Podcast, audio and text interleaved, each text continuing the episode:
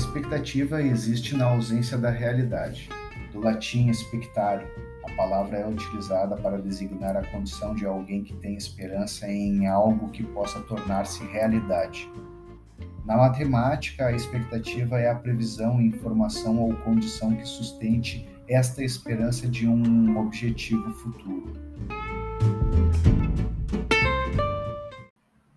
A mentalidade do operador do mercado financeiro.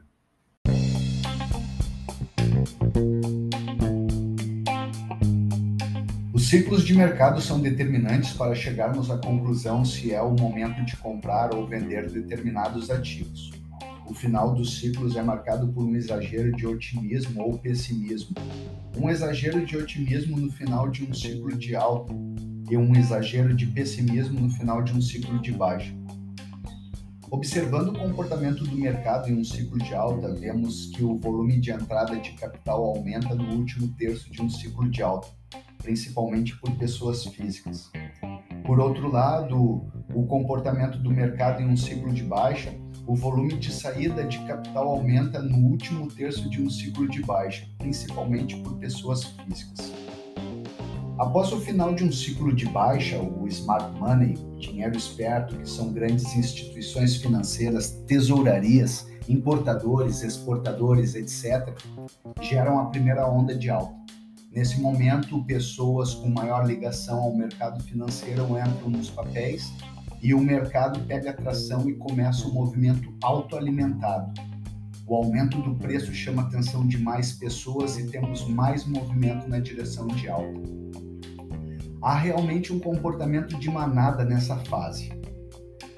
Esse comportamento gera mais preço que gera mais comportamento.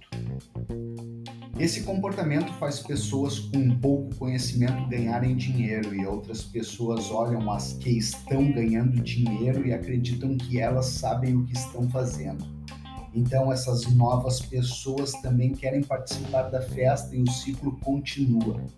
Isso pode explicar preços muito caros ou muito baratos no caso de um ciclo de baixa.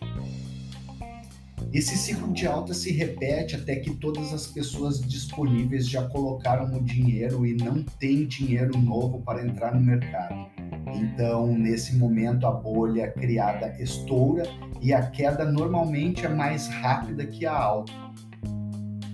Nesse momento, as pessoas que foram influenciadas fizeram suas compras no último terço do ciclo de alta e quando o primeiro movimento de baixa acontece, elas esperam ansiosamente que o preço retorne ao valor que elas pagaram. Mas isso não acontece e elas assistem à trágica destruição do capital investido.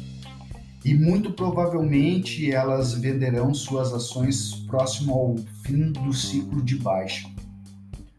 O ciclo de baixa repete o mesmo comportamento. O smart money gera a primeira onda, pessoas ligadas ao mercado alimentam essa onda que gera mais queda, que gera mais pessimismo. O movimento de manada persiste até que as pessoas que não aguentam mais ver seu patrimônio desvalorizado vendem suas ações. E então, em algum momento, não terá mais dinheiro para vender e o smart money gera a primeira onda de alta determinando o possível fim do ciclo de baixa. Resumindo, no final de um ciclo de baixa, as ações voltam para as mãos dos seus verdadeiros donos. Naturalmente, nós seremos tentados a comprar no topo e vender no fundo. O operador de mercado financeiro que tem sucesso deve ser antinatural. Ele deve comprar no fundo e vender no topo.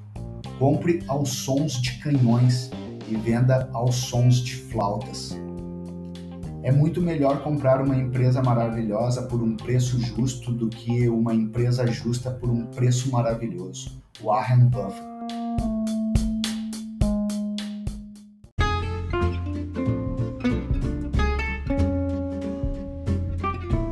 Agradeço a audiência e espero ter tornado sua vida feliz por alguns segundos ou minutos.